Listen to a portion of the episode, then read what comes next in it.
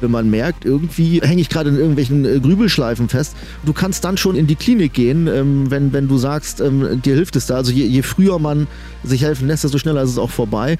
Aber bei den meisten ist es natürlich so, ähm, dass es schon irgendwo immer oft so Ultima Ratio ist. Also in der Regel ist es so, dass du in der, in der Klinik einfach äh, mit Patienten kennenlernst, die kommen halt einfach rein und du weißt, sie sind ja wirklich auf der letzten Felge reingerollt. Aber das ist zum Beispiel ein Aspekt, womit man aufräumen sollte. Es ist, du musst nicht komplett am Ende sein und keinen anderen Ausweg mehr haben, um in eine Klinik zu gehen. Hallo, ich bin Eva Schulz und das ist Deutschland 3000. Hier verbringe ich immer so eine gute Stunde mit Menschen aus ganz verschiedenen Bereichen, irgendwo zwischen Pop und Politik. Mein Ziel ist, diesen Leuten so zu begegnen, wie ihr sie vorher noch nie gehört habt. Deutschland 3000 soll euch, mich und meine Gäste auf neue Gedanken bringen. Weil man, wenn man jemand anderes kennenlernt, auch immer ein bisschen was Neues über sich selbst erfährt. Für die neue Staffel jetzt nach der Herbstpause habe ich mir vorgenommen, so oft wie möglich nicht im Studio aufzuzeichnen, sondern am besten bei meinen Gästen zu Hause oder an Orten, die ihnen was bedeuten. Und was soll ich sagen? Als ich Christian Brandes, aka Schlecki Silberstein, gefragt habe, wo wir uns treffen sollen, hat er mich mit seinem Vorschlag direkt ziemlich überrascht.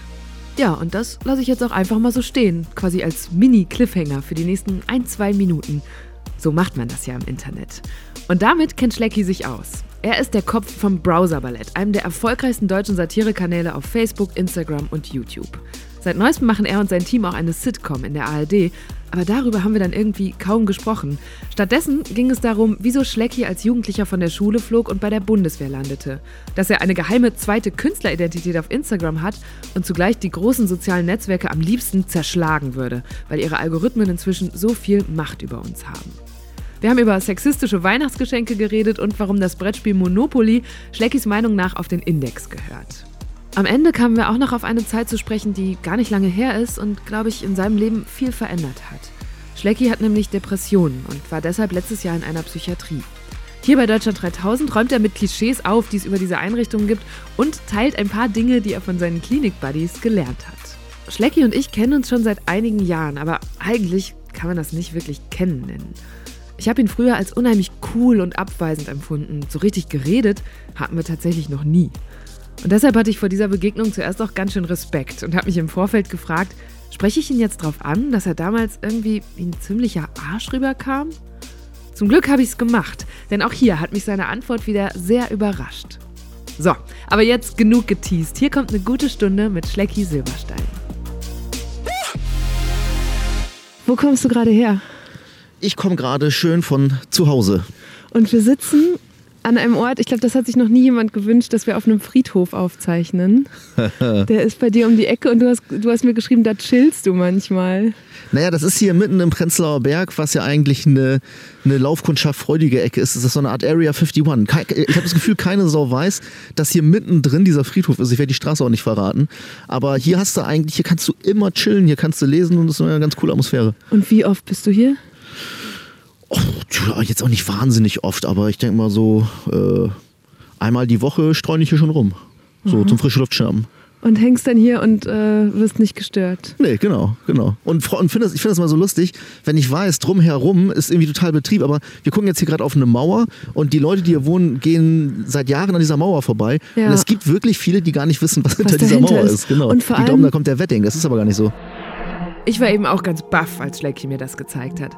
Wir kamen von so einer typischen lauten Berliner Straße hinter diese Mauer und da liegt plötzlich dieser sehr alte und auch gar nicht große Friedhof, auf dem nur noch so ganz vereinzelt Grabsteine stehen.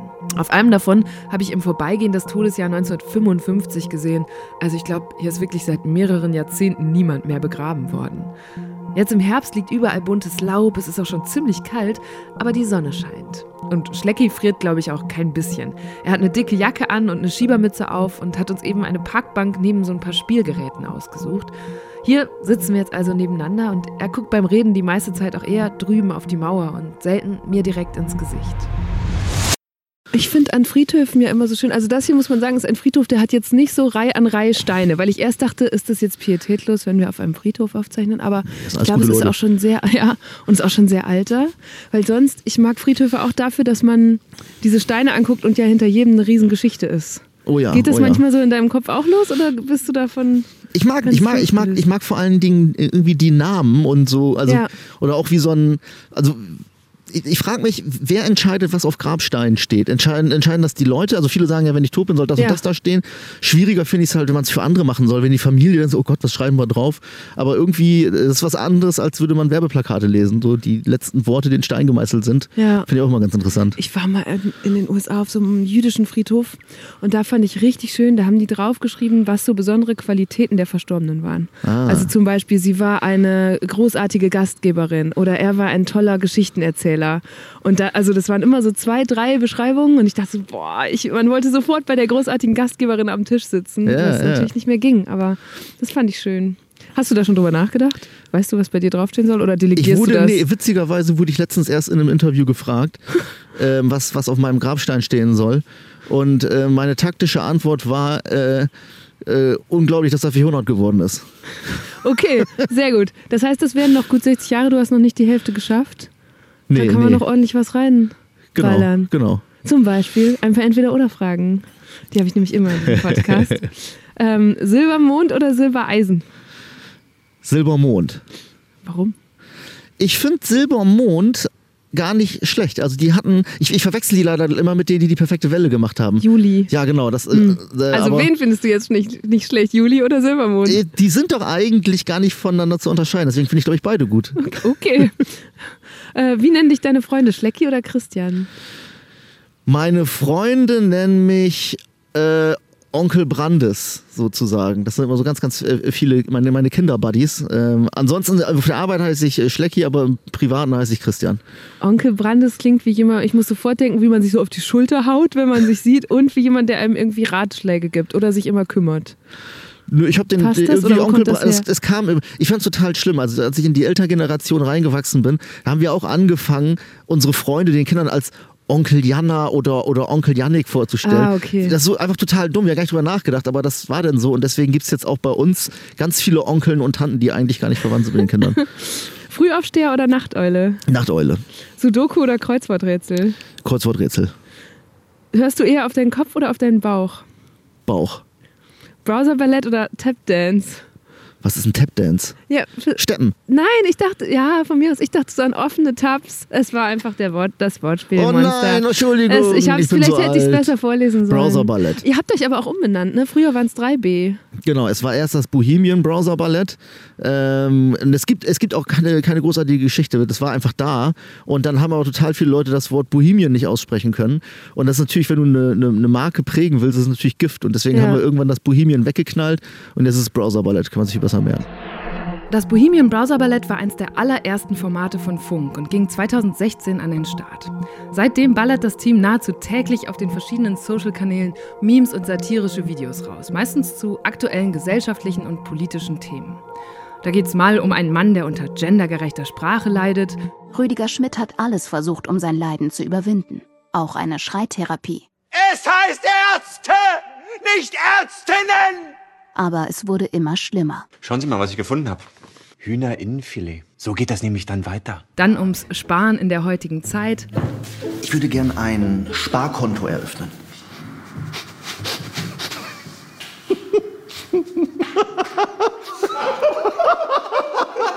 Ich kann nicht mehr. Er möchte ein Sparkonto eröffnen. Und am Ende wollen Sie vielleicht noch äh, Zinsen auf Ihr Geld oder was? oder um Boulevardjournalismus. Herr Reichert, dringende Redaktionssitzung. Massencrash auf der A7. Gibt es Tote? Ja, es war ein Schulbus dabei. Fotos der Toten? Hochauflösend. Das jüngste Opfer ist erst elf. Ich kann die Klicks schon hören. 2019 wurde das Browser-Ballett mit dem Grimme-Preis ausgezeichnet. Damals meinte die Jury, Zitat, solcher Humor tut weh. Soll er auch. Durch die Brust ins Hirn. Seit kurzem passiert genau das auch in der ARD-Mediathek. Die neue Sitcom heißt auch Browser-Ballett, spielt hinter den Kulissen einer fiktiven Late-Night-Show und ist gespickt mit Gastauftritten von Klaas Häufer Umlauf über Karl Lauterbach bis hin zu Michaela Schäfer. Äh, Ich habe auch zum Browser Ballett direkt eine Frage, nämlich wie stehst du zu Sitcom-Lachen aus der Konserve, dafür oder dagegen?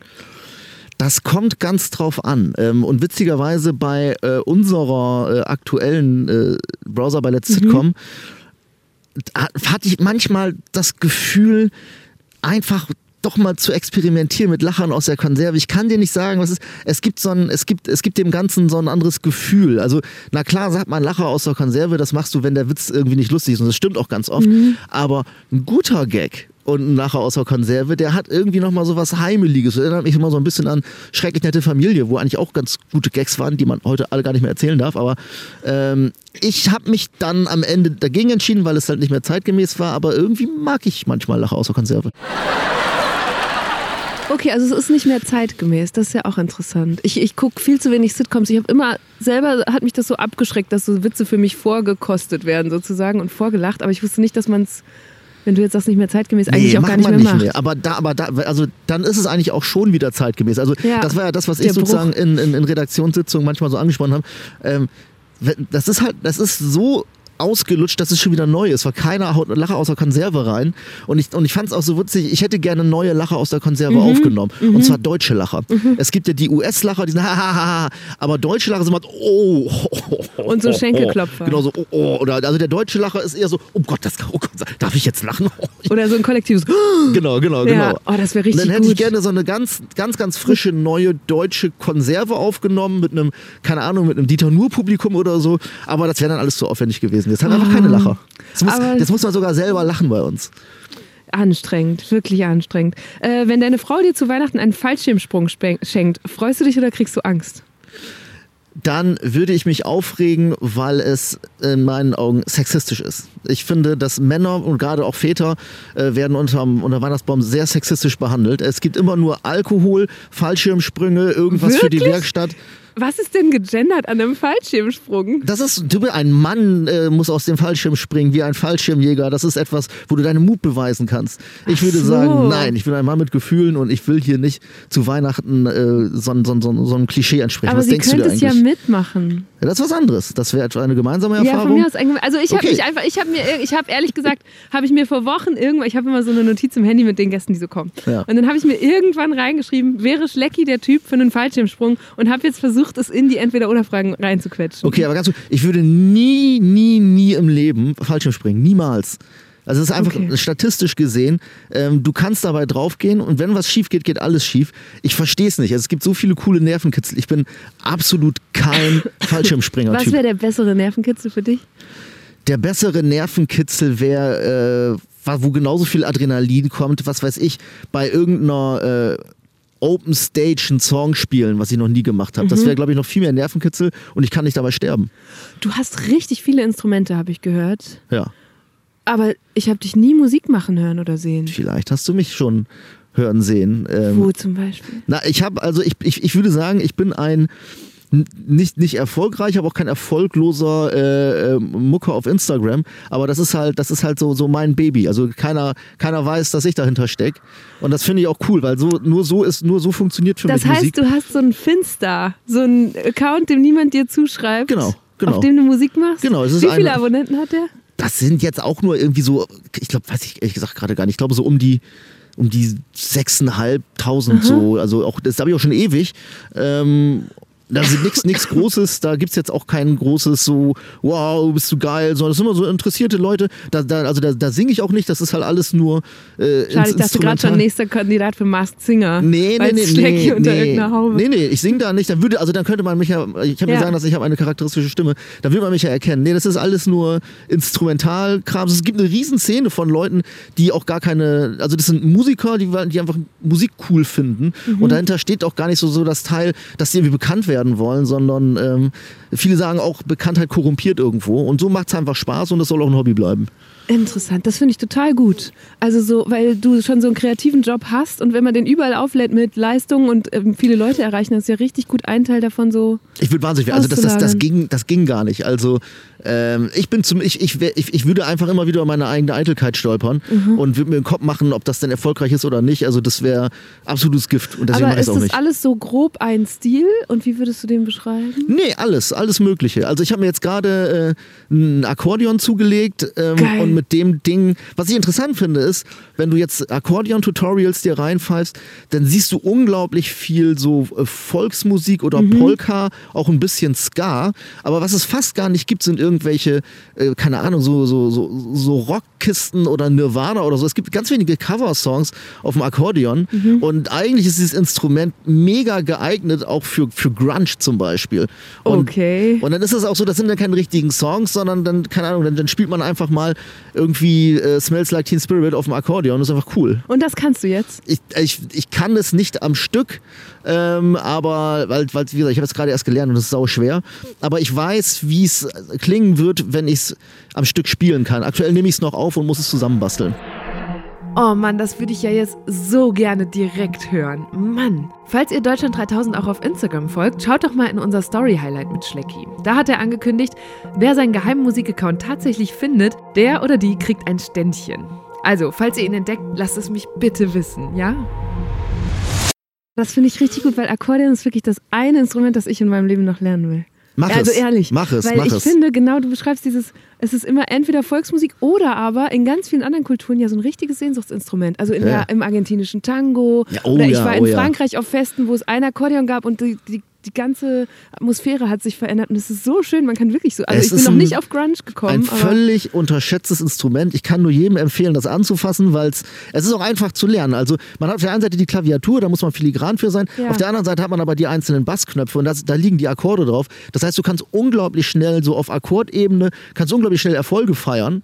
Und das Geile an dem Teil ist, du bist in diesem Instrument drin. Das habe ich Ja. auch bei keinem. Also kannst du mit dem Körper so richtig Genau. mitgehen. Du hast den Blasebalg vorm Körper Ja. und die Töne sind ja immer nur so laut, wie du drückst. Das heißt, dein ganzer Körper gehört eigentlich zum Instrument dazu. Und das ist eine sehr ich, immersive Erfahrung, nennt man das, glaube ich. Ja. Oh, jetzt hast du mir Lust gemacht. Weil ehrlich gesagt, ich habe das immer so geparkt. Ich habe gedacht, das kann ich auch mit 40 noch Ja. lernen. Und jetzt habe ich direkt wieder Lust. Du, und die Dinger, die kriegst du auf äh, Kleinanzeigen hinterhergeschmissen. Also das ist, musst du gucken, sind viele Dachbodenfunde dabei, Ja. und die Teile sind relativ robust, aber das, also eBay ist immer voll davon. Das ist gut zu wissen. Fallback-Option. Wann hast du angefangen mit Musik machen? Schon als Kind? Ja, also ich hatte irgendwann ähm, mir mal eine E-Gitarre zu Weihnachten gewünscht und dann habe ich halt eben mit, mit, mit Gitarre angefangen und habe immer, ein- immer, immer Bock gehabt und dann irgendwann auch auf andere Instrumente. Es war einfach wirklich wahnsinnig viel Spaß macht, weil es so eine von den Sachen ist, wo man so richtig schön in so einen, so einen Flow kommen kann. Also wo du, wo du gar nichts denkst und irgendwie so ganz andere Dinge, ganz andere Impulse aus dir selber und aus diesem Instrument und aus der ganzen Materialität kommen. Und das ist eine total beruhigende, ich möchte sagen, spirituelle Angelegenheit für mich.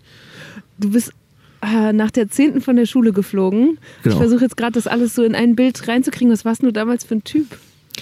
Ich war ähm, ein ganz klassisches Störkind, auf jeden Fall. Bei mir war es einfach so, ich, ich muss einfach ganz schwer annehmen, dass, dass ich sozusagen, äh, egal wo ich war, habe ich, hab ich, hab ich nach, nach Anerkennung gekämpft. Und die beste und schnellste und billigste Anerkennung bekommst du, wenn du provozierst. Und deswegen war ich ein, ein Schüler, der auch, der, der, dem, dem jetzt auch egal war, dass das gerade Unterricht ist, sondern ich habe da irgendwie auch mal wahnsinnig viel Scheiße gebaut. Ähm, und ich sage heute, ich habe es nicht böse gemeint, ich habe einfach die, die Aufmerksamkeit gebraucht, die ich vielleicht vorher in meinem Leben nicht bekommen habe. So habe ich mir das alles zurecht analysiert. Und dann bin ich halt eben äh, irgendwann von der Schule geflogen. Absolut gerechtfertigt. Also, das immer so schwierig. Ja, doch, doch gerechtfertigt. Und warst du damals sauer oder hast du gedacht, ha, äh, jetzt erst recht? Ich habe natürlich gesagt, ha, alles Idioten. Also ich war, äh, wie alt war ich? Ich glaube, ich war 16, 17 oder so. Und natürlich war ich im, im Recht und natürlich musste ich es allen zeigen. Bloß, äh, Ich wusste gar nicht, wie ich es denen zeigen äh, könnte, denn äh, dann müsste ich ja an eine andere Schule gehen und da äh, bessere Noten schreiben. Dazu war ich ja gar nicht in der Lage. Aber ich habe das dann relativ schnell ähm, abge, abgefrühstückt, so intern. Aber es, ich merke, dass, dass es immer noch. Wie was abgefrühstückt? Das Thema von der Schule fliegen oder ja, Abi? Ja. Nee, das Thema Abi habe ich, dann, hab ich, dann, hab ich dann trotzdem noch in, in, in An- Anlauf genommen. Bin dann nochmal sitzen geblieben und äh, was auch eine wahnsinnig wichtige Erfahrung für mich war. Und hab Warum? im Prin- ja, weil ich, weil ich habe ich hab wirklich, mein, mein Plan war, ich schaffe es einmal durch die komplette Schullaufbahn, ohne ein einziges Mal für die Schule machen zu müssen. Das hatte ich mir einfach so vorgenommen. ähm, und ich war wahnsinnig kurz davor. Und dann bin ich aber sitzen geblieben, in der, ich glaube, es war die, die, die elfte oder nee, die zweite, zehnte bin ich sitzen geblieben auf der anderen Schule. Und ähm, das war unglaublich wichtig für mich, weil ich einfach da gemerkt habe, nee, mein lieber Freund, so funktioniert das Leben nicht. Und ich will überhaupt nicht wissen, was aus mir geworden wäre, äh, wäre ich damit durchgekommen. Deswegen, ich war, war wahnsinnig enttäuscht, aber auch sehr schnell gesagt, echt, das war wichtig, es fühlt sich total wichtig gerade an. Und bist du dann, also hast du dann so eine 180-Grad-Drehung gemacht und angefangen total hart zu arbeiten oder Ich habe eine 180-Grad-Drehung gemacht. Ich habe unglaublich hart gearbeitet und habe dann statt 5 und 4 gekriegt. Also ich habe ja, aber es hat gereicht. Für Abi und dann für, ich glaube, dann hast du Wehrdienst gemacht. Genau. Ah, also ich, ich wollte erst, ich wollte, ich wollte ja gar nicht zur, zur Bundeswehr. Ich habe mich aber nur leider Gottes ähm, viel zu spät um Zivilplatz beworben. Hm. Das heißt, ich musste zur Bundeswehr ähm, aus, aus Fahrlässigkeit. Genau. War aber auch eine, eine coole Erfahrung. Ja, kann ich mir vorstellen, dass das dann nochmal so eine Schippe Disziplin draufgelegt hat. Oder die es zumindest versucht haben. Da. Nee, gar nee, im Gegenteil. Nee. Oh Gott, okay. Die Bundeswehr war immer schon ein wahnsinniger Sauhaufen. Ich habe unglaublich viel darüber gelernt. Was ich, was ich total geil fand, war, ich war das erste Mal in, in einem Milieu, das sich aus unterschiedlichen Milieus zusammensetzt. Mhm. Das fand ich cool. Und das mhm. hat man ganz, ganz selten. Ähm, und auch gerade jetzt merke ich so, ich lerne ja eigentlich fast nur einen Menschenschlag kennen, der wie ich irgendwie aus diesem ganzen halb akademisch, also die haben, die meisten haben Abitur oder die meisten sind in den Medien und das fand ich unglaublich äh, krass, weil ich da gesehen habe, dass Leute, die, die von der Hauptschule äh, kommen oder die eine Malerlehre machen, dass die locker und viele beißend intelligent sind, ne? Aber die haben halt einfach gesagt, ich für mich oder aus meiner Familie oder da, wo ich herkomme, da, da spielt dieses Thema Studium mhm. und so gar keine Rolle. Aber es waren, es waren halt einfach unglaublich intelligente Leute. Nicht alle, aber äh, überraschend viele. Ja. Ja, das ist auch, das stelle ich auch fest. Das letzte Mal, wo ich das so richtig aktiv tatsächlich hatte, war Fahrschule. Ne? Ja, das ist auch nochmal ja. so ein Ort. Alle wollen das gleiche lernen, kommen da einmal zusammen, äh, nachdem sie jahrelang getrennt wurden. Ja, man muss ich, ich immer so unterscheiden zwischen, zwischen äh, Bildung und Intelligenz. Ne? Also es, wenn, natürlich, du kannst da wahnsinnig viel lernen, du kannst belesen sein, du kommst aus einem, aus einem, aus einem sogenannten bildungsnahen Haushalt kommen, dann hast du halt wahnsinnig viel Bildung auf der Festplatte. Mhm. Aber so eine normale Intelligenz, so eins zu eins zusammenzuzählen oder eine Situation irgendwie schnell zu raffen oder schnell aufnahmefähig zu sein, das hat erstmal mit Bildung nichts zu tun. Und da ist es auch wurscht, ob du jetzt aus einem Haushalt kommst, denke ich, in dem jetzt ähm, nicht so viel gelesen wird. Denn ja. das ist einfach das, was dein Hirn so drauf hat. Ja. Was hat dich politisiert? Ich, äh, egal, ich bin eigentlich gar nicht politisch. Nein. nee, ich bin da, ich bin da immer nur so reingerutscht. Ähm, äh, aber ich würde sagen, ähm, was, was mich politisiert hat, war ähm, Gerhard Schröder wollte äh, und hat auch äh, Kohl abge, abgehängt. Und ich war, ich war in der Zeit, war ich ein unglaublicher Gerhard Schröder-Fan. Ende der 90er war das, ne? Genau, genau, ja. genau. Und ich war auch auf, auf, auf ähm, Veranstaltungen mit ihm und habe ihn da gehört und fand es total geil. Ähm, ich kann dir gar nicht sagen, warum. Also ich glaube, es kam damit, weil ich da angefangen habe, Zeitungen zu lesen und einfach grundsätzlich schon dachte, ich muss jetzt irgendwie politischer sein. Und natürlich war Kohl scheiße und, und Schröder cool. Ähm, das, das, das war so, aber das, das ließ dann auch, das ließ dann auch nach. Also bist nicht mehr so ein, so ein Ultra von Politikern. Ich frage das auch deshalb, weil du in dem Fragebogen, den wir den Gästen immer vorher schicken, geschrieben hast, die größte Herausforderung in deinem Job ist, dass es immer schwerer wird, seine ureigene Meinung zu identifizieren. Absolut. Warum? Ähm, ich muss halt ganz oft zweimal, dreimal, viermal überlegen, wenn ich etwas lese oder sehe oder also zum, zum äh, Job in einer Satireredaktion gehört ja ähm, erstmal eine, eine Nachricht wahrzunehmen und dann dazu eine Haltung zu entwickeln und das Ganze dann eben wieder zu transportieren in eine Botschaft. Und ich merke, dass ich immer größere Probleme habe, ähm, eine Haltung zu entwickeln. Also ich mhm. habe immer, ich habe, ich kann halt relativ schnell abgleichen mit meinem Umfeld oder mit Social Media, was eine Haltung ist, aber ich weiß noch nicht, ob es meine ist. Ja. Und äh, in, manchmal ist es auch so, dass wenn du einfach schnell arbeiten willst, dann nimmst du halt die Meinung, die halt schon die meisten haben, die im ja. Raum sind. Aber ähm, dann hinterher denke ich mir immer so ganz oft, wow, aber äh, fühle ich das eigentlich auch so? Und ganz oft bin ich so an so einem Punkt und sage, ich, ich, ich weiß es nicht, ich habe keine, ich habe keine Haltung. Ist das, bin ich doof? Also oder ist es okay, kann man auch mal gar keine mhm. Haltung haben oder so? Und das finde ich aktuell ähm, in meinem Job das Herausforderndste. Hast du ein Beispiel, wo du zuletzt so richtig nochmal umschwenken musstest oder überfordert warst, dir eine Meinung zu bilden? Naja, es gibt halt ein so ein, so ein, so ein Beispiel, ähm, da ging's, also da, da geht es zum Beispiel um das Thema, jetzt gerade aktuell um das Thema ähm, Impfpflicht. Ähm, ich hätte halt ähm, auch gesagt, lange Zeit, das geht nicht, Leute. Ähm, das, das, das, können, wir, das können wir einfach nicht machen. Mhm. Also ähm, das, das muss in irgendeiner Form freiwillig sein, scheißegal, wie viele Leute danach schreien. Ähm, aber ähm, hab dann auch überlegt, ist das eigentlich so und, und bin ich und vor allen Dingen auch, bin ich überhaupt qualifiziert zu einer Haltung? Ich habe ja überhaupt gar keine Ahnung und ähm, jetzt merke ich halt langsam, ähm, wenn ich mir zumindest in Deutschland die Impfquoten angucke ähm, und dass es halt eben auch so die ersten Stimmen gibt, die sagen, Leute, die keinen Bock haben, sich impfen zu lassen, die nehmen auch so ein bisschen die Allgemeinheit in Geiselhaft. Ja. Und dann höre ich ein Argument und dann ähm, ändert sich da meine Haltung. Und so offen will ich auf jeden Fall immer, immer, immer bleiben. Ich glaube, das ich bin ganz, ganz, ganz, ganz lange durch die Gegend gerannt und hatte halt so meine eine Haltung, von der ich gar nicht wusste, dass es meine ist. Und die, die durfte dann wirklich nur unter Schmerzen verändert werden. Und das ist jetzt zum Glück anders. Oh ja, die Impfpflicht. Die war ja hier vor zwei Wochen schon mal ausführlich Thema mit MIT. Und es war spannend zu beobachten, wie sich in der Zwischenzeit die Debatte darüber verändert hat. Lange Zeit hatten Politikerinnen und Politiker so eine Maßnahme ja kategorisch ausgeschlossen. Mittlerweile zeigen sich aber nicht wenige offen dafür oder nehmen zumindest parteiinterne Diskussionen darüber auf. Und auch in der Bevölkerung scheint sich die Stimmung zu ändern. Laut einer Umfrage des Meinungsforschungsinstituts Infratest sind inzwischen 57 Prozent der Deutschen für eine allgemeine Impfpflicht ab 18. Nochmal deutlich mehr, nämlich 74 Prozent, befürworten eine Impfpflicht für bestimmte Berufsgruppen. Viele von ihnen haben also ihre Meinung geändert. Was würdest du denn sagen, ist das Kernziel von Browser Ballett? Das Kernziel vom Browser Ballett ähm, ist Unterhaltung für die Mitte. Es klingt völlig langweilig, aber ähm, wir hatten irgendwann damit experimentiert, relativ früh schon eigentlich so in alle Richtungen auszuteilen. Also äh, wir haben uns über Linke lustig gemacht, wir haben uns über Rechte lustig gemacht. Wir haben irgendwann gesagt, lass uns doch gar nicht gucken, ähm, äh, ob es eine politische Richtung gibt, über die wir uns lustig machen, sondern lass uns einfach gucken, da, wo es ins Extrem geht, da machen wir uns drüber lustig. Und das hast du halt in allen Bereichen.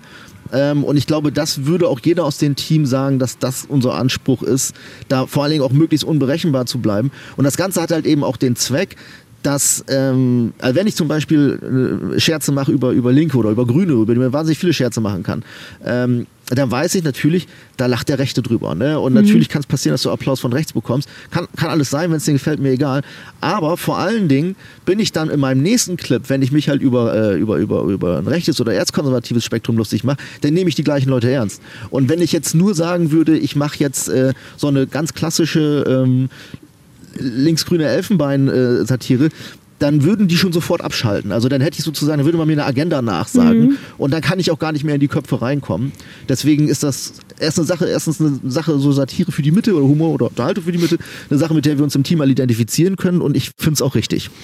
Das ist interessant, weil das, äh, da gleichen sich ja unsere Ansätze sehr. Ne? Als ich mit Deutschland 3000 angefangen habe, bei der letzten, also bei der 2017er Bundestagswahl, da war es auch so, dass wir gesagt haben, wir müssen die alle gleichermaßen behandeln und kritisieren, damit man uns nicht eine Richtung überhaupt auch nur nachsagen kann. Und ich würde auch von mir sagen, nee, das, das gelingt uns auch nach wie vor. Trotzdem passiert uns beiden das unter unseren Formaten und vielen Formaten bei Funk ständig, dass es immer heißt, ja, die sind doch komplett linksgrün versifft oder irgendwie super einseitig. Wie erklärst du dir das? Also uns nicht. Ich habe letztens noch gehört, wir sind das, das Nazi-Ballett. Ähm, ich weiß nicht, ich, ich weiß ehrlich gesagt nicht, woran es liegt. Am Ende ist es ja auch so, ähm, du hast halt eine Meinung und da, wo Funk draufsteht, ist auch Funk drin und Funk hat, hat, hat, hat sein Image und ähm, ich glaube, dass, dass das Image von Funk auch ganz oft auf die einzelnen Formate abschlägt. Ähm, mhm. ich, es bringt ja auch nichts, das Ganze dann mit der Brechstange zu korrigieren. Ähm, solange man das macht, was, was einem Spaß macht, ist ja okay. Was ich halt schade fände, wäre, wenn eben genau das passiert, ähm, was ich bei einigen Formaten beobachte, die ich jetzt nicht namentlich nennen brauche, aber wo ich einfach schon vorher weiß, welche Klientel sie bedienen, dann finde ich es ähm, dann finde ich es halt künstlerisch auch nicht mehr spannend. Also ich werde bei, es gibt Formate, die gerade auch so für die Schülerelterngeneration gedacht sind. Da liegt es in der Natur der Sache, dass du auch jetzt keinen mehr so wirklich in den Sessel drücken willst, sondern mhm. das ist eher so, ich glaube, in der Generation ist es auch so, du schaltest ein, weil du auch das hören willst, was du gerade eben mit deinem Partner schon am Tisch besprochen hast. Also da geht es auch, glaube ich, gar nicht mehr so um, um, um die große künstlerische Herausforderung. Es sind Szenen, die betroffen machen. Immer mehr Großstädter flüchten aufs Land. Sie fliehen vor Lärm, Verkehr und Gedränge im Biomarkt. Drei Personen auf 85 Quadratmeter Altbau. Da ist auch kein Leben mehr. Bürgermeister Jürgen Schwocho kümmert sich um die Versorgung der Neuankömmlinge. Seit Monaten versucht er, der Städterschwemme Herr zu werden. Wir haben gesagt, hier kommen gut ausgebildete Fachleute. Wer braucht Yogalehrer oder Modedesigner? Wir haben hier zehn Yoga-Lehrer, keinen einzigen Klempner. wir können vielleicht auch dazu sagen, wir haben auch mal quasi nicht wirklich zusammengearbeitet damals, aber unter einem Dach gearbeitet, 2017, seitdem kennen wir uns. Genau. Da saßen wir äh, in der gleichen Firma, in den gleichen Räumlichkeiten. Und ich weiß aber noch, ich habe da jetzt auch noch drüber nachgedacht, damals habe ich immer das Gefühl gehabt, dass dein Team und vor allem du da wie so unter so einer gläsernen Glocke war. Man kam da nicht so richtig ran. Du warst eher so der abweisende Typ, der da so durch die Gegend schlufte und so ein bisschen so grummelig, immer so Schultern hochgezogen.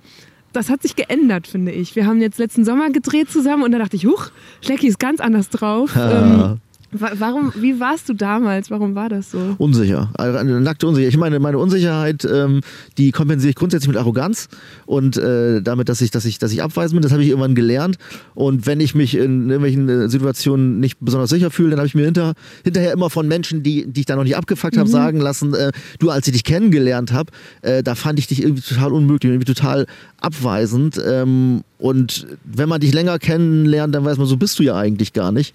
Und ich bin mir ziemlich sicher, das ist halt eine, das, ist- das ist irgendwie so eine Art, oder ich weiß es auch, das ist eine, das ist eine Art Rüstung. Interessant. Ja, wie eine Rüstung. Es war wirklich, das finde ich interessant, dass du das sagst. weil Es war wie so eine Rüstung, an der man so abgeprallt ist aus Ja, zwei ja, Metern genau. Entfernung schon. Aber ich hätte nie gedacht, dass es Unsicherheit ist, weil es natürlich vor allem mich verunsichert hat auch. Ja, das ist ja der Trick. So, Ja, also, ja, so also- funktioniert, wenn man, wenn man, ich, ich habe ja nicht gesagt, dass ich schlecht gemacht habe. Ich habe ich hab auf einem sehr hohen Niveau meine eigene Unsicherheit kaschiert. Und woher kam die? Ich meine, du hattest ein Team von Comedy-Autoren, ihr wart super erfolgreich. Was hat dich verunsichert? Naja, man darf ja nicht vergessen, dass ich, ähm, oder ich darf nicht vergessen, dass ich ganz, ganz, ganz, ganz lange immer alles allein gemacht habe. Also ähm, ich habe ich hab nie in Teams gearbeitet und ich habe auch eigentlich nie so wirklich mit, mit Menschen gearbeitet, ähm, sondern Mit Memes. ja, so, und ich, und ich habe also ich habe ich habe eigentlich wahnsinnig lang, fast mein ganzes Leben lang, ähm, so eher so in meinem eigenen, meiner eigenen Suppe gekocht und ähm, habe das dann auch lernen müssen ähm, aus aus diesem, aus diesem äh, relativ autistischen und auch sehr selbstgerechten Arbeitsethos rauszukommen und ähm, mich, mich, mich in Ges Gesellschaft zu schlagen. Das muss ich vielleicht noch kurz erzählen, weil das nicht alle wissen. Vor dem Browserballett arbeitete Schlecki als Werbetexter und war nebenbei Blogger. 2010 startete er die Seite Spiegel Offline, auf der er alle möglichen Kuriositäten aus dem Internet sammelte. Ein anderes Projekt, Spleen24, war ein Tumblr, bei dem Menschen anonym ihre witzigsten Spleens einreichen konnten. Man könnte sagen, Schlecki hat Memes schon gefeiert, bevor wir überhaupt das Wort kannten. Aber klar, da hat er vermutlich die meiste Zeit einfach alleine vorm Computer gesessen und höchstens virtuell Kontakt mit anderen Menschen gehabt. Ich bin gerade jedenfalls ganz ja, erleichtert, dass ich mich getraut habe, ihn auf damals anzusprechen und ihm zu sagen, dass er echt nicht so ein Sympath war. Dass die Erklärung dafür ausgerechnet Unsicherheit sein könnte, darauf wäre ich sonst nie gekommen. Aber also das, was du sagst, das, da bist du, ähm, da bist du in einer sehr illustren Gesellschaft. Das ist wirklich ein, ein Muster, an dem ich auch versuche zu arbeiten, dass wahnsinnig, wahnsinnig viele Leute immer das Gleiche sagen, wenn sie zumindest sich entweder die, die Zeit nehmen, mit mir umzugehen, oder aber viel öfter noch mit mir einfach gefangen sind, zum Beispiel im gleichen Team, äh, dass sie dann sagen, ey, am Anfang, da fand ich, du warst ein Arschloch. Tut mir leid. Und äh, jetzt tut es mir leid, dass du es ja eigentlich gar nicht bist. Ja, das ist ein ich- Muster. Und ich dachte, es ist richtig interessant, weil ich habe dann halt, als wir, wir haben letztes, war das letzten Sommer? Ja, letzten Sommer haben wir so einen Sketch zusammen Ja. gedreht. Und da dachte ich, puh, mal gucken, wie das wird. Jetzt kommt Schlecki wieder, wir hatten uns lange nicht gesehen. ja, ja. Und dann kamst du da rein und warst erstmal vom ganzen Äußeren oder von deiner so Erscheinung ganz anders, viel offener, aufgeschlossener, geduldig. Und du hattest das, du hast es so ernst genommen. Also du hattest dich, glaube ich, wirklich ungelogen mindestens fünfmal so viel mit deinem Text beschäftigt wie ich. Und es war dir richtig auch als Schauspiel und nicht als, ja komm, wir drehen jetzt hier mal so einen kleinen Sketch. Das war wirklich für mich eine richtige Überraschung, aber ja auch toll. Also wir hatten ja auch Spaß und es ist alles gut gelaufen. Ja. Ey, das nervt mich halt einfach kolossal. Jedes Mal, wenn ich über Kinder rede, mauerst du. Mauer? Niemand hat die Absicht, eine Mauer zu errichten. Darauf gebe ich dir mein Ehrenwort. Ich wiederhole mein Ehrenwort. Sag mal, tinderst du etwa? Ja, denn ich halte nichts von einem grundsätzlichen Unvereinbarkeitsgebot mit anderen Kopulations äh, Koalitionspartnerinnen. Es ist wichtig, Gespräche mit allen zu führen, solange sie sich auf dem Boden unserer Verfassung bewegen. Also äh, ich meine, am Ende ist es ja so, man muss auch nicht mal alles pathologisieren. Leute ändern sich ja auch. Ne? Ja. Und ähm, also ich würde sagen, der, ich sag mal so, die Version von mir, die du kennengelernt hast, als wir uns das erste Mal äh, getroffen hatten, die gibt's fast gar nicht mehr. Mhm. Sag ich jetzt mal ganz unbescheiden. Also vieles davon äh, hat mir auch überhaupt gar nicht, äh, überhaupt gar nicht gut getan. Ähm, und es ist gut, dass, also ist, ich, ich, ich wäre auch kein Fan von dem gewesen, äh, der ich war, als du mich kennengelernt hast. Ja. Und du hast bei dem Dreh was gesagt, das habe ich auch nicht vergessen, weil es mich auch überrascht hat. Du hast gesagt, eigentlich würdest du auch gerne mal Tatortkommissar werden. Ja. Mega gerne. Ja, also ich wie weit finde, bist du davon noch weg? Ich glaube, ich, ehrlich gesagt, ich glaube, ich bin gar nicht so wahnsinnig weit davon entfernt. Es hat sich immer irgendwie wieder ergeben, dass wir beim Browser-Ballett so Ermittler- und Bullenrollen, äh, Mhm. Polizistenrollen hatten. Ähm, und also, ich habe ich hab dir gesagt, ich wäre gerne ein Ermittler von einem Tatort. Ich will aber sagen, ich wäre gerne Ermittler von einem schlechten Tatort. Also ich so, so dieses gut, ich finde, ein Tatort hat nicht gut zu sein. Das nervt mich immer, wenn ein Tatort gut ist. Sondern ein guter Tatort ist eigentlich ein schlechter Tatort. Ähm, und das sind so ganz spezielle Polizistenfiguren, die so ganz nah sind so an der Parodie von sich selbst. Und darauf hätte ich immer noch wahnsinnig Bock drauf. Wer wäre dein, äh, dein Partner oder Partnerin? Du müsst noch nahezu immer zu zweit sein. Ja, also das wäre wahrscheinlich meine äh, Lifetime-Partnerin Christina, aber ich glaube, die hat gar keinen Bock auf, äh, auf Tatort. Ähm, dann hätte ich gerne ähm, Iris Berben. Geil, ja. Du, du, du, du, du, Genau, du, genau, du. genau.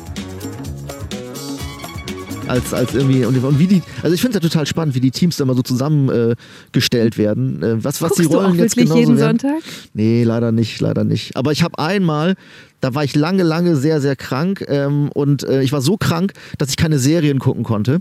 Äh, und das ist halt scheiße. Ne? Normalerweise sagt man sich, okay, schön mit Wärmflasche, ein paar, Ja. Sachen wegbingen. Aber ähm, das, war, das Tempo war einfach zu viel und ich war zu fertig. Und dann habe ich zum Glück ein Archiv gefunden mit ganz alten Tatortfolgen, als man noch nicht so schnell geschnitten hat. Und das konnte ich dann gucken. Mhm. So Götz und, George ja, und ja, ja, sowas, genau, ja. die Schimanskis und so. Und dann habe ich unglaublich viele Tatorte so aus den 80ern gesehen. Ähm, und ich würde sagen, auch wenn ich nicht jeden Tatort jetzt schaue, habe ich schon mehr Tatorte gesehen als viele andere. Glaubst du denn, du würdest weiter so politisch kontroverse Themen dann in so einem Tatort auch platzieren wollen, wie ihr es jetzt macht? Nee, nee. Ähm, ehrlich gesagt nervt es mich auch wahnsinnig, dass alles so unglaublich politisch ist. Das klingt jetzt erstmal dämlich, weil, ähm, weil ich ja auch mehr oder weniger einem Satireformat vorsitze. Aber wenn wir mal ein bisschen zurückspulen, ähm, als ich sozusagen angefangen habe, so, so halbwegs bekannt zu werden, da war ich ja noch Blogger. Ne? Da hieß mein, mein erster Blog hieß äh, Spiegel Offline und wurde umbenannt zu schleckisilberstein.com. Und ähm, ich werde immer wieder gefragt, erstens, warum ich aufgehört habe und zweitens, ähm, ob es mich nicht nochmal äh, kitzelt, wieder anzufangen. Und äh, ich kann den Leuten sagen, es war eine ganz spezielle Zeit und die Zeit ist vorbei. Wenn du früher im Internet unterwegs warst, hast du unglaublich viel Kunst, Anarchie, Kreativität, Wahnsinn gefunden und ähm, vergleichsweise wenig Politik und so. Also und ich habe ich habe immer noch meinen alten Blog-Reader, also mein Geheimarchiv, wo ich immer gucken muss, wo immer die Gold Nuggets waren. Und wenn ich heute reingucke, ähm, dann macht es mich unglaublich betroffen, weil die ganzen verrückten Seiten von früher haben jetzt auch hauptsächlich politischen Content und daran merke ich, dass sich irgendwas in der Öffentlichkeit total verändert hat.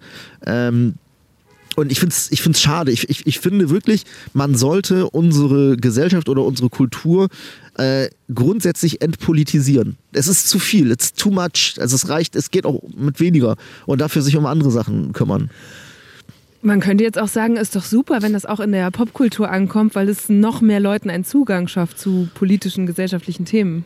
Ja, im Sinne des Pluralismus bin ich da auch deiner Meinung, aber individuell sage ich nee. Also, es, ist, es ist einfach insgesamt zu viel Politik. Ich sage ja nicht, dass es aufhören soll. Ich sage nur, wenn wir gerade in der Kunst und in der Popkultur, wenn wir einfach sagen, 50 Prozent weniger Politik, wir haben immer noch viel zu viel Politik, aber dafür ist das Spektrum ein anderes. Und ich habe das Gefühl, dass, dass, dass Politik auch nicht immer den Zweck hat, wirklich für Veränderungen zu sorgen, sondern dass ein gewisses politisches ähm, Auftreten auch, auch in Teilen manchmal so eine Art Accessoire, so ein bisschen Lametta ist, dass irgendwie die Künstler zeigen können, dass sie irgendwie auch conscious sind und nicht nur irgendwelche albernen Künstler Ja. sind.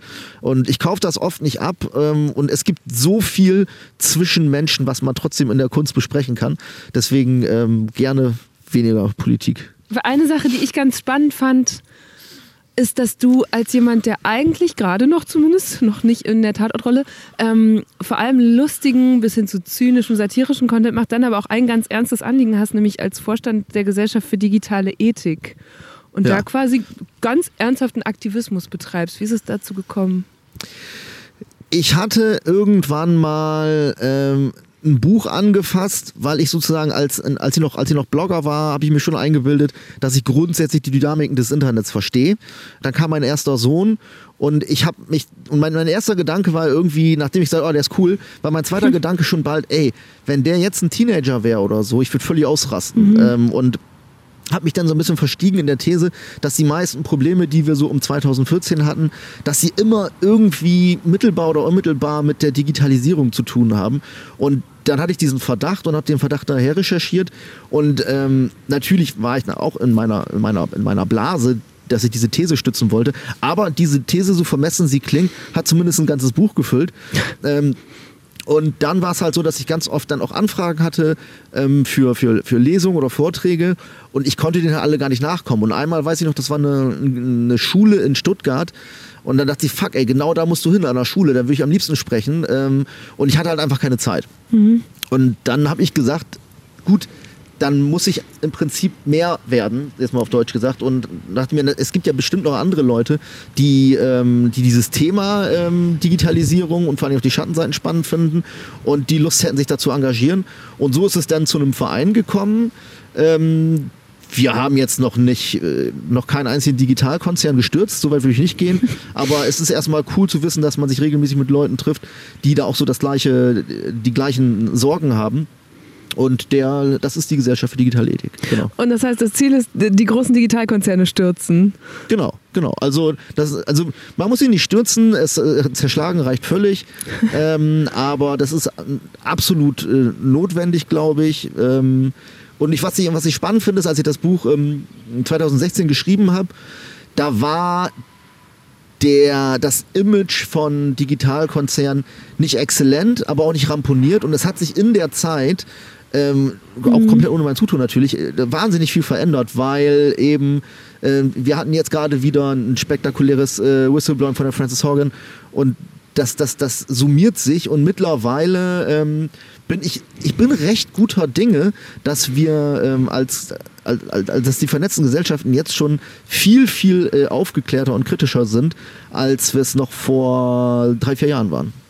Wirklich, findest du nicht, dass die Pandemie gerade manchmal eher das Gegenteil beweist? Die Pandemie ist leider natürlich nochmal so ein, so ein Lucky Punch von allen Digitalkonzernen. Das spielt ja einfach wahnsinnig in die Karten, das stimmt.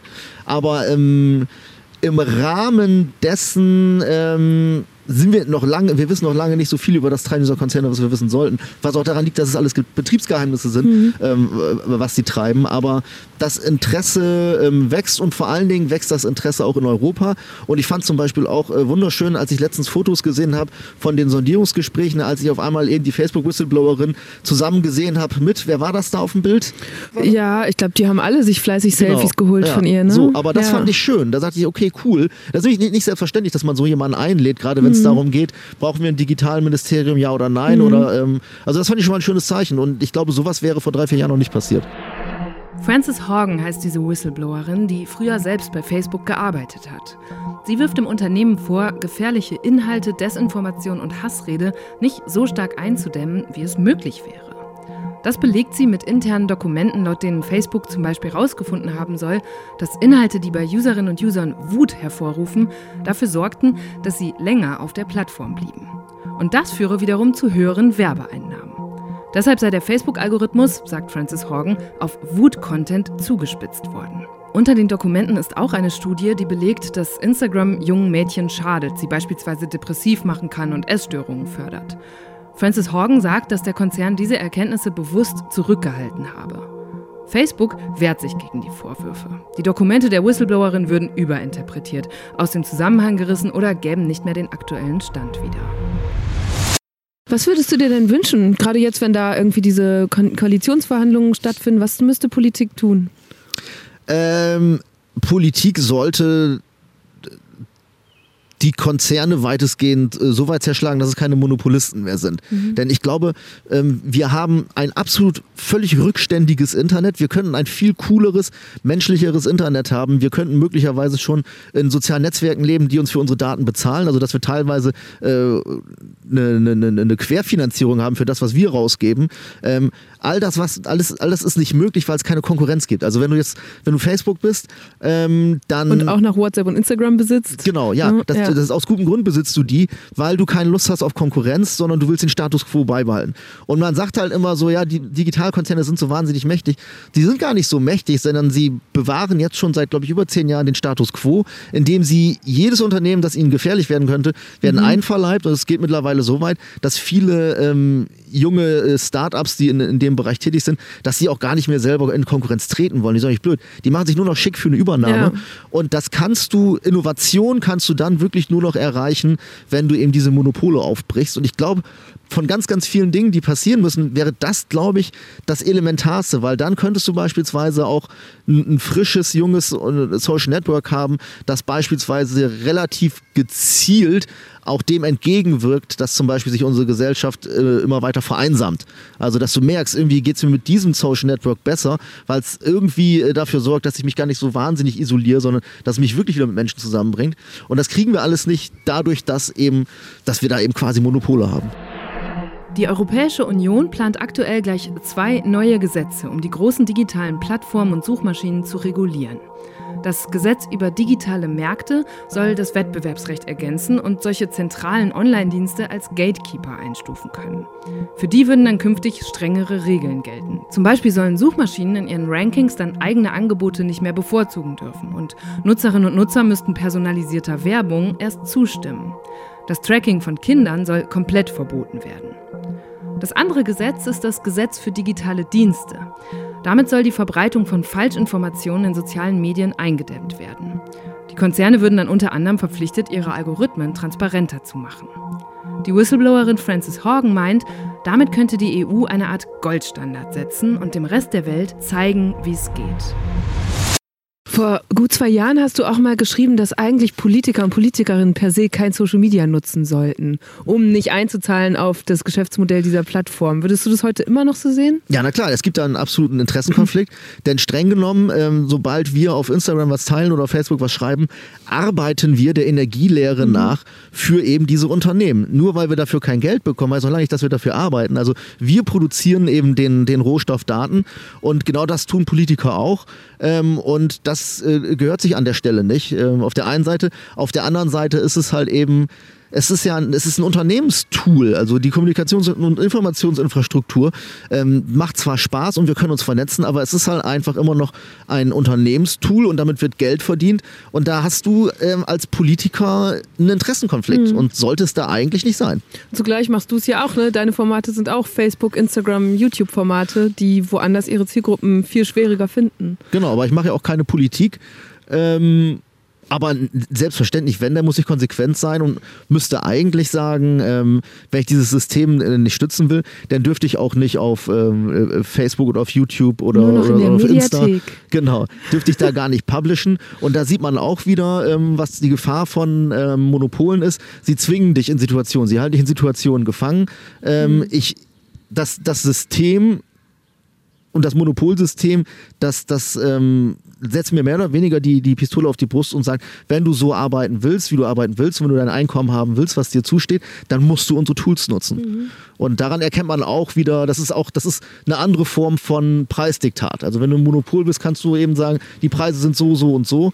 Und die Bedingungen sind so, so und so. Und für mich sind die Bedingungen als jemand, der in, äh, in den Medien publishen will, wie man so schön sagt, dass ich eben diese Kanäle nutzen muss. Eine Forderung, die auch immer wieder aufkommt, ist ja, dass die ihre Algorithmen transparent machen sollen, wo sie dann auch sagen, ja, das Betriebsgeheimnis, davon leben wir. Hältst du es für realistisch, dass das trotzdem jemals passiert?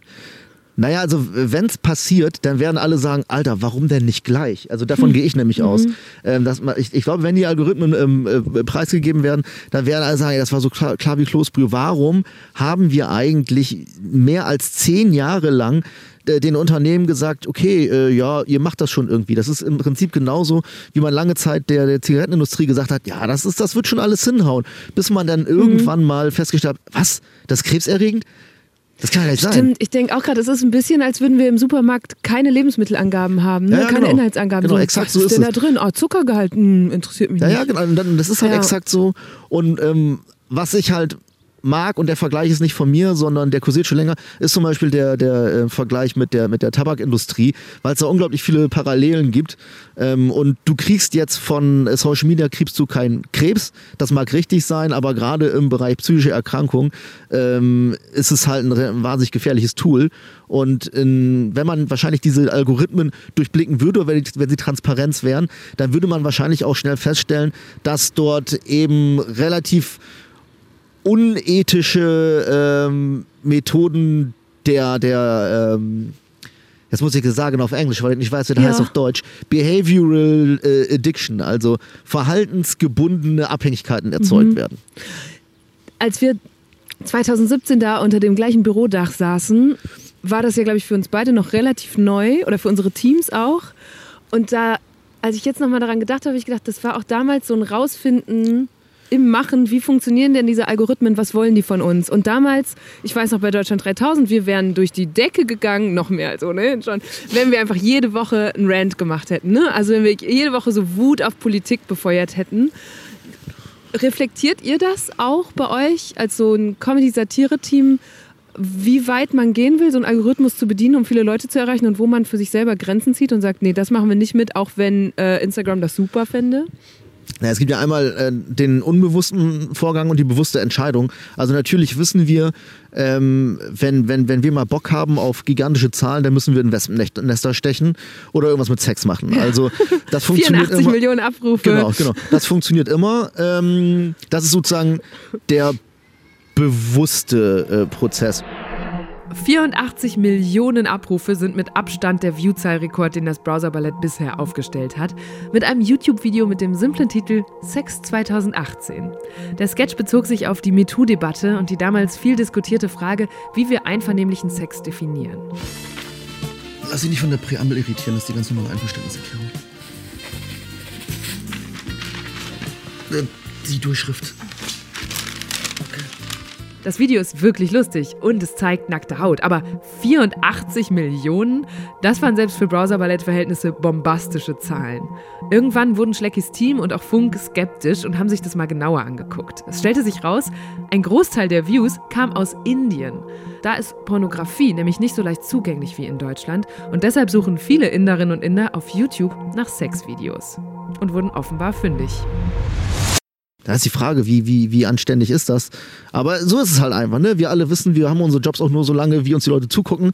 Ähm, aber was ich viel, was ich, was ich viel äh, schwieriger finde, ist das, was wir eben auch gerade hatten mit der Haltung. Was ist eigentlich meine Haltung? Wenn die Prozesse oder die Entscheidungen unterbewusst stattfinden und du sagst, ich werde jetzt dieses Thema bedienen, weil ich der festen Überzeugung bin, dass man es genau so sagen muss, dann bildest du dir ein, dass du diese Methode, ich mache jetzt einen Rant und ich mache etwas sehr Polarisierendes, dass das plötzlich aus dem Brustton oder mit dem Brustton deiner eigenen Überzeugung formuliert wird, dann ist es schwierig und dann bescheißt man sich selbst. Ähm, deswegen finde ich es okay, wenn man, wenn man sagt, okay, also komm, lass es uns machen.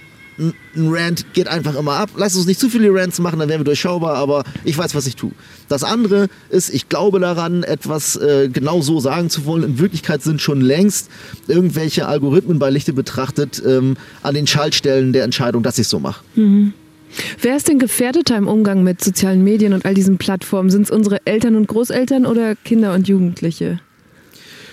unsere Eltern und Großeltern haben ja immer noch eine Welt ohne Internet kennengelernt. Ähm, ich, ähm, ich, ich behaupte, dass es am gefährlichsten ist, wenn du äh, in eine Welt hineingeboren wirst, die genau so funktioniert. Also in der Entscheidungen ähm, abhängig davon sind, wie, äh, wie Algorithmen funktionieren. Und wenn du vor allen Dingen lernst, ähm, von, von Kindesbeinen an im Prinzip, ja, dass, äh, dass, dass, dass du einen Wert hast, dass alles, was du tut, tust, einen Wert hast. Also dass du, du lebst ja mit Zahlen auf. Alles, was du tust und denkst und machst, kann man dann in irgendwelche Zahlen hängen.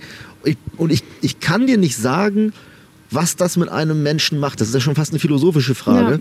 Ähm, und ich kann es mir nicht erklären lassen. Also ähm, ich, das ist, das ist so, das ist so mein persönlicher Mindfuck, sich vorzustellen, wie ich mich als Mensch entwickelt hätte, ähm, hätte ich eben in einer Welt gelebt, in der ähm, eigentlich alles, was ich tue, entscheidend dafür ist, wie ich mich fühle, weil ich halt abends prüfen kann, wie viele Leute das geliked oder kommentiert haben. In der ich aber auch sehe, dass zum Beispiel andere Leute, wenn sie einen Fehler machen, für immer ruiniert sind.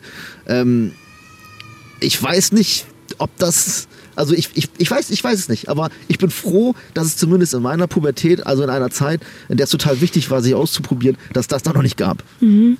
Und hat sich das auf dich als Erwachsener denn ausgelöst? Also wir sitzen ziemlich genau ein Jahr, nachdem du deinen letzten Blogpost veröffentlicht hast, sitzen wir hier. Und in dem Blogpost hast du damals von einem Aufenthalt in der Psychiatrie geschrieben, ja. über deine Depression. Hatte das Internet da einen Anteil dran oder kam das ganz woanders her? Das Internet hatte keinen Anteil daran, dass ich, äh, dass ich krank wurde, aber das Internet oder das oder, oder das, dadurch, dass ich ähm, danach mehr oder weniger aus dem Internet ausgestiegen hat, das hatte einen Anteil daran, dass es mir sehr schnell sehr viel besser mhm. ging, ähm, auf jeden Fall. Und das heißt natürlich im Umkehrschluss auch, dass möglicherweise oder, oder dass, dass das Internet als System oder, oder auch Social Media oder auch die Welt als System, die halt eben von Algorithmen beeinflusst ist, jetzt nicht unbedingt etwas war, was ähm, meiner Stabilität gut getan hat. Aber ähm, heute ist es, also ich, ich, ich musste ja zwangsläufig einen Social Media Entzug durchmachen, ähm, weil sowas halt in so Kliniken äh, grundsätzlich verboten ist. Und es hat ultra gut funktioniert mhm. und es ist original, so dass ich jetzt auch gar nicht mehr das Bedürfnis habe, ähm, sondern ich, ich bin für mich geheilt. Ich will überhaupt gar nicht sagen, dass jemand, der, der, der ein aktiver Social Media Nutzer ist, dass der, dass der geheilt werden muss oder, oder so. Für, für unglaublich viele Leute macht Social Media total Sinn, aber für mich war es eine, eine, eine gute Entscheidung und ich bin deutlich entspannter. Also in, in, ohne, ohne Social Media und auch nur mit einer ausgewählten Anzahl an Zeitungen, die ich lese. Also ich ziehe mir auch keine Nachrichten mehr rein im Sinne von, das ist das Thema des Tages, das sagt Spiegel Online, das sagen die, das sagt die Taz. Das ist immer nur eine Wiederholung des Gleichen. Ich weiß, glaube ich, genauso viel, wenn ich sage, okay, mhm. das ist meine eine Zeitung, da lese ich das jetzt und ich habe unglaublich viel Zeit. Und verzichtest auf das Grundrauschen. Ja, ja. und, ne? und, und ich habe so wahnsinnig viel Zeit dadurch erlangt. Das ist unfassbar. Also ich würde sagen, fast das Doppelte an, an effektiver Lebenszeit, wenn ich sozusagen alle Momente rausrechne, in denen ich zuvor auf dem Bildschirm geguckt habe, mhm. ohne dass irgendwas passiert. Mhm. Und du musst sagen, wenn du nicht drüber sprechen willst, was mich berührt hat in diesem Post, war, dass du gesagt hast, es gab auch ganz wichtige Momente in deinem Leben, die hätten die glücklichsten sein können. Hochzeit, Geburt deines Sohnes, Aufzeichnung der ersten Show und du warst nicht richtig dabei wegen ja, ja. dieser Depression. Wie muss ich mir das vorstellen? Naja, also ich meine, äh, davor, davor macht ähm, so, so, eine Krankheit oder eine Symptomatik äh, nicht halt. Und oftmals ähm, kommt sowas auch mit, mit emotional anspruchsvollen Situationen, dass mhm. man, dass man da häufiger aus der, aus der äh, Kurve glitscht. Aber natürlich ist es scheiße, wenn du, ähm, wenn, wenn du, wenn du einen Moment hast, der ein besonderer Moment sein sollte und du bist halt einfach gar nicht da. Du bist halt einfach ganz woanders oder irgendwo so äh, in dir eingeschlossen. Das ist sozusagen Teil der, äh, Teil der Horrorshow. Also so ein Taubheitsgefühl. Genau, dann, genau, genau. Aber was halt, also was ich in, in dem Zusammenhang, also mir ging es vor allen Dingen äh, mit, mit, mit, mit dem Artikel oder dass ich über die Krankheit geredet habe, darum, mhm.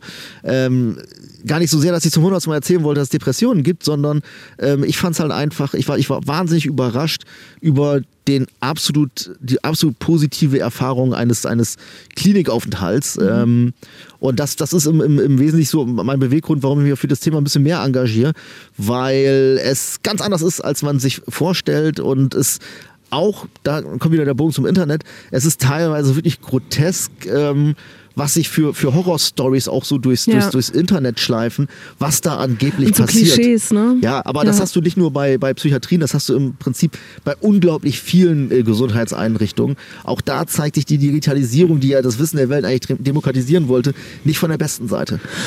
Ich stelle mir gerade vor, dass bestimmt Menschen uns zuhören, denen es auch so geht, gerade wie dir damals. Was ist der Moment, an dem man in die Psychiatrie gehen oder sich einweisen lassen sollte? Unterschiedlich. Also ähm, ich glaube, man kann, man, man, man kann schon sehr früh, wenn man merkt, irgendwie ähm, äh, hänge ich gerade in irgendwelchen äh, Grübelschleifen fest. Why not? Geh, äh, du kannst dann schon in, in, in die Klinik gehen, ähm, wenn, wenn du sagst, ähm, dir hilft es da. Also je, je früher man sich helfen lässt, desto schneller ist es auch vorbei. Aber bei, dem, bei den meisten ist es äh, natürlich so, ähm, dass, dass es schon irgendwo immer oft so Ultima Ratio ist. Also dass, dass, dass äh, in, der, in der Regel ist es so, dass du in der, in der Klinik einfach äh, mit Patienten kennenlernst, die kommen halt einfach rein und du weißt, sie sind ja wirklich auf der letzten Felge reingerollt. Aber das ist zum Beispiel ein Aspekt, ähm, was, äh, womit man aufräumen sollte. Es ist, du musst nicht komplett am Ende sein und keinen anderen Ausweg mehr haben, um in eine Klinik zu gehen. Es reicht auch gern schon auf der halben Strecke, wenn du beispielsweise merkst, okay, so langsam kann ich zum Beispiel nicht mehr arbeiten. Also ich, ich, musste, ich muss Urlaub machen, weil ich nicht mehr arbeiten kann. Das ist, finde ich, schon mal ein ganz, ganz guter Punkt, an dem man sagt, so, hey, vielleicht ist eine, eine Klinik jetzt das Beste, vielleicht ist das ja Sweet Spot. Ich bin noch nicht ganz am Arsch. Wenn ich jetzt in die Klinik gehe, dann komme ich vielleicht auch effektiv schneller wieder raus aus der ganzen Kiste. Mhm.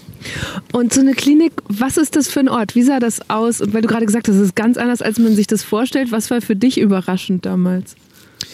Ähm, wie einfach das Ganze da äh, gehalten wurde, beziehungsweise ähm, dass, dass die, die Werte, die in, in, in, im Spätkapitalismus oder in unserer Leistungsgesellschaft gelten, die waren genau anders, also war genau verkehrt in, mhm. in, in der Klinik. Und das fand ich an Anfang... Gib mal ein Beispiel. Also das, das schönste Beispiel ist immer noch, äh, meine Lieblingsgeschichte aus der, aus der Psychiatrie ist, äh, wir haben, äh, abends haben wir immer Brettspiele gespielt ähm, und wir haben in, in einer Runde zusammen Monopoly gespielt. Und es, es war unmöglich, es ging gar nicht, denn wir waren in der Runde und haben die ganze Zeit einander Geld geliehen oder irgendjemand hat dann, ähm, musste zu viel Miete zahlen und hat gesagt, fuck, ich kriege hier gerade irgendwie total den Rappel äh, und dann so um Gottes Willen behalt und alle leihen sich Geld. Und dann haben wir irgendwann so nach zweieinhalb Stunden gesagt, ey, wenn wir so weitermachen, dann werden wir dieses Spiel spielen, bis wir sterben. Ja. Wir müssen es nach den Regeln spielen, sonst hört es nicht auf. Ihr müsst wieder die Arschlöcher ja, und sein. und dann gesagt, ja, aber die Regeln sind scheiße. Und dann ist uns erstmal überhaupt klar geworden, was das eigentlich für ein grausames Spiel ist. Und dass sowas eigentlich gerne auch auf dem Index darf, wenn irgendwelche Ballerspiele mhm. verboten werden. Mhm. Und das fand ich ganz cool, weil wir so lange in der Klinik waren und gesagt haben, ey, Moment mal, es ist doch, hier ist es doch normal, dass man aufmerksam ist, dass man füreinander da ist ähm, und dass, wenn man merkt, irgend, das ist immer so, der Schwächste der Gruppe muss unbedingt mitgezogen werden. Das sind hier so diese ganz normalen Werte, die du wahnsinnig schnell aufnimmst. Ähm, und dann merkst du irgendwie so, wow, das ist, das ist ja aber okay, das ist aber nicht normal. Wobei die meisten am Ende noch aus der Klinik rauskommen und sagen, ähm, ich weiß jetzt für mich, dass die Welt hier in der Klinik, das ist die normale Welt und die Welt draußen ist nicht normal. Und das muss ich jetzt irgendwie diese Erfahrung muss jetzt verheiraten mit der Realität. Mhm. Ich fand auch ein schönes Beispiel aus dem Text, dass du gesagt hast, normalerweise fragt man sich immer als erstes, was machst du so, was arbeitest du? Und du bist da aber raus nach, ich weiß nicht wie vielen Wochen und wusstest von einigen deiner Mitpatienten, Patientinnen dort überhaupt nicht, was sie beruflich machen, weil das keine Rolle spielte. Ja, das fand ich total ähm, bemerkenswert, weil das ja normalerweise, du, du gehst rein in jeder Situation fragst du immer erstmal, du, du willst immer irgendwie erstmal abklopfen, was das für eine Person und du willst ja. relativ schnell valide Informationen haben und aus irgendeinem Grund fragen wir äh, in der Regel schnell, was man so macht. Ne? Und da wusstest du, ähm, die Leute sind wahrscheinlich, bevor sie in die Klinik gegangen sind, haben sich erstmal beurlauben lassen. Und das ganze Thema Job und so ja red nicht drüber, nicht hier drin. Mhm. Ähm, und deswegen ähm, hat man darüber auch gar nicht geredet. Und wenn diese Komponente fällt, äh, fehlt, dann fragst du, wie geht's denn dir so und bis hin zu, äh, was hörst du so für Musik? Eigentlich Dinge, die wahnsinnig viel mehr Aussagekraft über eine Person mhm. haben, als ähm, der Beruf, mit dem sie vielleicht auch nicht ganz freiwillig ähm, ihr Geld verdienen. Ja. Machst du das heute im Alltag? Versuchst du das zum Beispiel anders zu machen? Mit anderen ersten Fragen auf Leute zuzugehen? Na, die Sache ist die, es ist natürlich sehr awkward. Ne? Und diese Awkwardness, äh, ich kann jetzt auch nicht behaupten, dass ich die immer überwinden kann. Also natürlich gibt es gewisse gesellschaftliche Codes und äh, wenn ich irgendwelche neuen Leute kennenlerne und mit denen über Arbeit quatsch, so, das ist jetzt erstmal, dann, dann, dann, dann lebst du wie auf Schienen und das ist nicht awkward. Ähm, wenn, ich, wenn ich fragen will, was deine Lieblingsfarbe, kann es sein, dass, äh, dass die Leute denken, äh, äh, hä? man, kann, also man, man sollte auch nicht übertreiben, man kann, man kann das mischen. Es reicht, wenn man, finde ich, wenn man relativ schnell irgendwie doch an einen Punkt kommt. Ähm, also ich mag zum Beispiel über Musik. Einfach mal mhm. dann irgendwann zu fragen, was so dein, dein, dein Musikgeschmack. Denn ähm, die Antwort ist auch deutlich leidenschaftlicher als ja, ich bin in der Logistik. Ja. So, äh, denn ja. das, wir, es ist nichts, auch wenn wir manchmal anders tun. Unsere Herzen hängen gar nicht so sehr an unseren Jobs. Unsere Herzen hängen an unseren Leidenschaften, an der Musik, die wir hören, an die Kunst, die wir mögen. Und das sagt wahnsinnig viel mehr aus, äh, über einen Menschen als der Beruf. Das finde ich ist eigentlich mal so ein richtig gutes, ja, wie so persönliches Mini-Projekt, sich vorzunehmen, mit anderen Fragen oder Themen in ein Kennenlernen mit einer neuen Person zu starten, als immer mit dem Beruf. Ich hätte zum Beispiel ein paar Fragen für euch im Petto, die in diesem Podcast immer richtig gut funktionieren. Zum Beispiel, was war deine letzte richtig gute Investition? Oder was ist ein typischer Geruch deiner Kindheit? Oder auch der Deutschland 3000 Klassiker Was hat dich politisiert? Das führt eigentlich immer zu spannenden Geschichten und Gesprächen. Vielleicht habt ihr ja auch solche Fragen. Schreibt mir das doch mal auf Instagram. Ein letzter Aspekt, auf den ich gerne noch bei dem Thema eingehen würde, weil der in diesem Text, in deiner Reflexion darüber öfter aufgeploppt ist, ist Männlichkeit. Ja. Was hast du darüber gelernt, was deine, was deine Männlichkeit damit zu tun hatte, dass du da gelandet bist? Ähm, zunächst einmal der, der, der absolute Klassiker, dass Männer sich einfach ums Verrecken nicht helfen lassen. Das ist ein kulturelles Ding.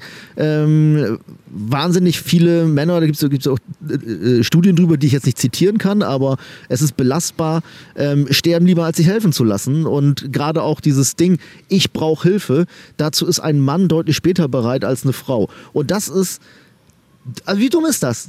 Das ist, es ist, nichts spricht dafür, außer das Bild, dass man irgendwie ein bisschen härter ist. Aber wenn man genau nachdenkst, je früher du dir helfen lässt, desto länger bist du hart. Mhm. Ähm, und das sind, das sind so, so, so irrsinnige Annahmen, die man einfach so, so, so mitschleift, aber ähm, viele Männer benachteiligen sich selbst strukturell eben über diese, über diese Ideen, dass man sich nicht helfen lassen muss. Denn dann, wie gesagt, der geile Typ, der du bist, der bist du dann nicht besonders lang. Mhm. Das kann es ja auch nicht sein. Wobei es ja umgekehrt auch, ich habe neulich irgendwo gelesen, da hieß es, dass oft äh, Weiblichkeit ist etwas, das ich jetzt zum Beispiel einfach habe, während Männlichkeit ständig performt werden muss und dann ja oft auch strukturelle Vorteile bedeutet. Ne? Also es ist ja auch gelernt, wenn du hier besonders einen auf Macker machst oder dich mit ganz vielen anderen Männern verbrüderst, dann kannst du daraus auch Vorteile gewinnen. Sonst wäre es, glaube ich, hätte sich ja schon geändert, wenn es nur ich sage mal, finanziell Vielleicht. Oder mhm. karrieristisch gesehen vielleicht. Das würde ich so unterschreiben. Also wenn es wirklich nur darum geht, Geld zu verdienen oder, äh, oder, oder Insignien der Macht anzusammeln, dann hast ich du als schon Mann. Auch sozial. Okay, da hätte ich, ich, den Unterschied hätte ich nämlich gemacht. Also da mhm. hätte ich mhm. gesagt, du hast als Mann die Nase vorn. Aber wenn es darum geht, wenn du sozusagen dein Reichtum eher in der Qualität deiner Beziehung bemisst, da hast du als Frau die Nase vorn. Mhm. Das ist jetzt mal so für mich so meine, meine Faustformel. Es kommt halt immer ganz drauf an, worum es einem jetzt gerade geht. Ich will um Gottes Willen nicht sagen, dass äh, Männer strukturell benachteiligt sind und Frauen nicht. Man muss immer nur gucken, in welchem Bereich. Und ich glaube, in diesem ganzen Bereich ehrlich zu sich selber sein, ähm, Bezug zu den eigenen Gefühlen zu haben, ähm, dass, dass da Männlichkeit auch wahnsinnig oft ein total dämliches Gefängnis ist. Mhm. Und da kommt es dann einfach leider auch zu oft zu, ähm, zu, zu einem Druck, der, der, der, der, der wahnsinnig viele Männer dann irgendwie aus der Bahn wirft. Das Gefühl, dass wahnsinnig viele Männer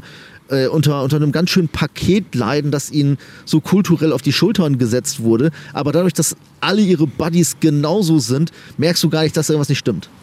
Hast du mal versucht, das vielleicht in deinem Umfeld unter deinen Freunden oder Kollegen so zu anzustupsen oder die zu irritieren?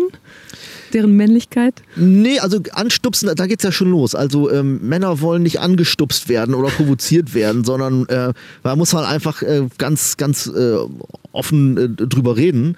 Ähm, und ich, was, ich, was ich spannend finde, ist, ich hatte, ich habe quasi aus meiner, seit meiner Klinikzeit habe ich immer noch ähm, Kontakt, das sind so meine Klinik-Buddies.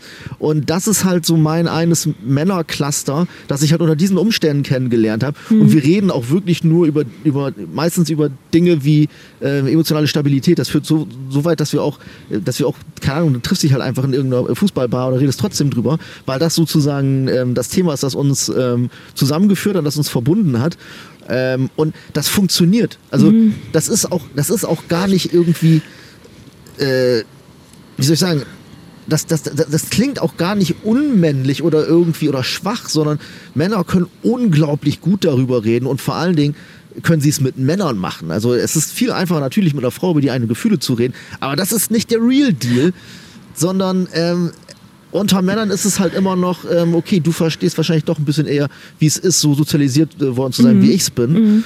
Ähm, und ich sag mal so, mit meinen Standardfreunden ähm, geht das natürlich auch, aber ähm, es, ich habe ich hab meine Standardfreunde halt unter dem alten Code kennengelernt und ja, deswegen genau, landen wir immer wieder auf der Schiene. Ja, weil dann mit den Klinik... Standardfreunde, oh ja, Gott, so, deine, deine alten Freunde. Genau. Die Klinik-Buddies, da habt ihr es ja wirklich dann auch zusammen gelernt und trainiert, darüber genau. zu sprechen. Ich frage mich gerade, wenn jetzt Männer zuhören, wie schafft man das im Standardfreundeskreis auch zu etablieren? Oder auch, das ist ja ein riesiges gesellschaftliches Thema, das betrifft deinen Sohn, deinen Vater, dich als Vater und Mann. Wie kriegen wir das aufgebrochen? Ein, ähm, also mein Tipp wäre als Mann, das Ganze als Krieg zu begreifen, als Kampf. Das ist sehr männlich, Schlecki. Ja, es ist, ein, es ist ein Kampf und es ist, es ist wirklich wahnsinnig, wahnsinnig schwer. Und du hast ja gerade selber angesprochen, ich bin ja quasi Vater von zwei Söhnen und ich würde denen das wirklich sehr, sehr gerne ersparen. Also mhm. ähm, das sind einfach auch so Dinge. Ich habe halt zum Beispiel als, als Kind war das Mantra immer, Indianer kennen keinen Schmerz. So. Und wenn ich geweint habe, dann habe ich geweint wie ein Mädchen. Ähm, und das sind so einfache Sachen, wenn man das versucht zu identifizieren, dass zum Beispiel eben Jungs sich auch, dass, dass, dass sie auch aufgerufen werden zu weinen. Also allein schon durch Kultur, durch, durch, äh, durch Serien, die sie sehen oder auch durch Kinderbücher, fangen sie schon an, den Harten zu spielen. Und wenn du weißt, an dieser Stelle müsste mein Kind eigentlich weinen, ja. versucht irgendwie tapfer zu sein. Und da versuchen wir halt eben genau an dem Punkt zu sagen, Alter, lass es raus, lass es raus, es spart dir langfristig ganz, ganz viele Probleme. Ich finde das ein perfektes Schlusswort. Das nehme ich so mit. Danke dir für diese gute Stunde. Ich bedanke mich. Vom Friedhof. Das war eine gute Stunde mit Schlecki Silberstein. Und ich habe es ja schon ganz am Anfang dieser Folge gesagt, ich hatte früher einen gar nicht mal so guten Eindruck von diesem Mann und mir wirklich schon x verschiedene Erklärungen dafür überlegt. Aber darauf, dass er einfach seine Unsicherheit kaschieren könnte, wäre ich tatsächlich nicht gekommen. Ich nehme also für mich persönlich heute mit, dass es fast immer eine gute Sache ist, über meinen Schatten zu springen und ehrlich zu Leuten zu sein. Auch wenn das vielleicht erstmal unbequem ist. Es bringt uns einander näher. Und dann fand ich auch echt interessant, dass ausgerechnet der Satiriker Schlecki sagt, dass ihm die Welt zu politisch geworden ist und dass er immer häufiger struggelt, sich eine eigene Meinung zu bilden. Das ist für mich wirklich was, was sich durch die letzten Monate in diesem Podcast durchzieht, aber auch in den Gesprächen in meinem persönlichen Umfeld. Irgendwas tut sich da gerade in der deutschen Debattenkultur, ist im Wandel und ich weiß nicht, ob zum Guten oder eher zum Besorgniserregenden. Mein Name ist Eva Schulz. Ihr findet mich und Deutschland 3000 auf Instagram und überall, wo es Podcasts gibt.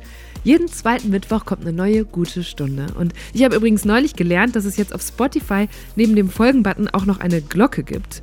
Wenn ihr die aktiviert, dann kriegt ihr bei jeder neuen Folge eine Benachrichtigung, verpasst also nichts mehr. Auch nicht mein Gespräch mit Luisa Neubauer in zwei Wochen. Ich freue mich, wenn wir uns dann wieder hören. Bis dahin, macht's gut. Deutschland 3000 ist ein Podcast von 1Live, Bremen Next, Das Ding, Fritz vom RBB, MDR Sputnik, Enjoy, Puls, UFM, Unser Ding und Funk.